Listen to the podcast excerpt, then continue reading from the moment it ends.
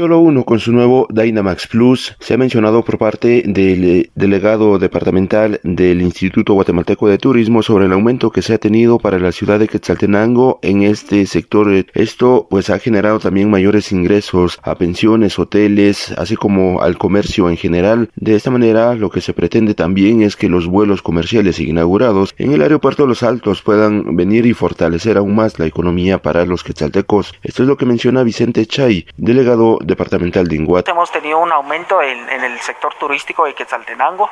En términos de hotelería, nos reportan un 75 a 80% de ocupación durante estos meses y pues en el término de agencias de viajes y operadoras también hemos visto el movimiento aquí justamente en el Parque Central, el movimiento turístico y a través de la Oficina de Información Turística nos han indicado el aumento de, del flujo turístico en el departamento.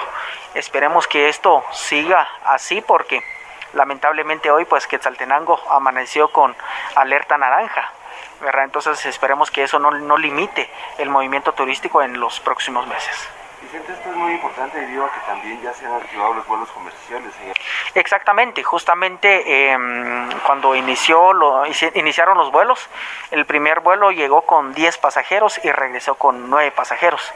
Eh, la próxima semana me voy a reunir con la encargada del aeropuerto de Los Altos para poder evaluar cómo es el flujo en el término de, los vuelos. Pues el compromiso de nosotros también es apoyar esta iniciativa porque nosotros fuimos los gestores y los que... Eh, hizo posible, digamos, que se reactivara el vuelo aquí en Quetzaltenango. ¿De momento se conoce que hay un vuelo diario? Hay un vuelo diario, así es, los horarios están estipulados en la página de Tag Airlines y ahí para todas las personas que quieran viajar hacia la capital lo pueden encontrar. Sí, hacerles la invitación, como siempre lo hemos hecho a través de los medios de comunicación y agradecemos por el espacio, que puedan venir a Quetzaltenango, ya sea por vía aérea o por vía terrestre.